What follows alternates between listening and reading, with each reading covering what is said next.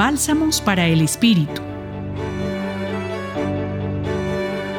Hoy las palabras del Evangelio de Marcos capítulo 8 versículos del 11 al 13 reviven una discusión que tiene Jesús con un grupo de fariseos que le piden una señal para creer en su mensaje. Jesús los interpela diciéndoles que no les dará ninguna señal, retirándose de la discusión. Cabe recordar que los fariseos eran un grupo judío que velaba por el correcto seguimiento de las leyes y Jesús con sus acciones cuestionaba la rigidez de aquellas leyes que olvidaban lo más importante, ese amor sin condiciones que brotaba del corazón de Jesús con cada una de sus acciones.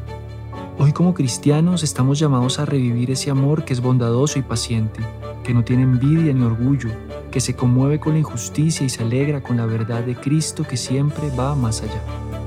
Señor Jesús, mueve nuestros corazones para salir de la rigidez de nuestros esquemas oxidados y ayúdanos a coger la sorpresa de la novedad con entusiasmo y esperanza. Hoy los acompañó Carlos Felipe Prieto Bolaños del Centro Pastoral San Francisco Javier de la Pontificia Universidad Javeriana. Bálsamos para el Espíritu.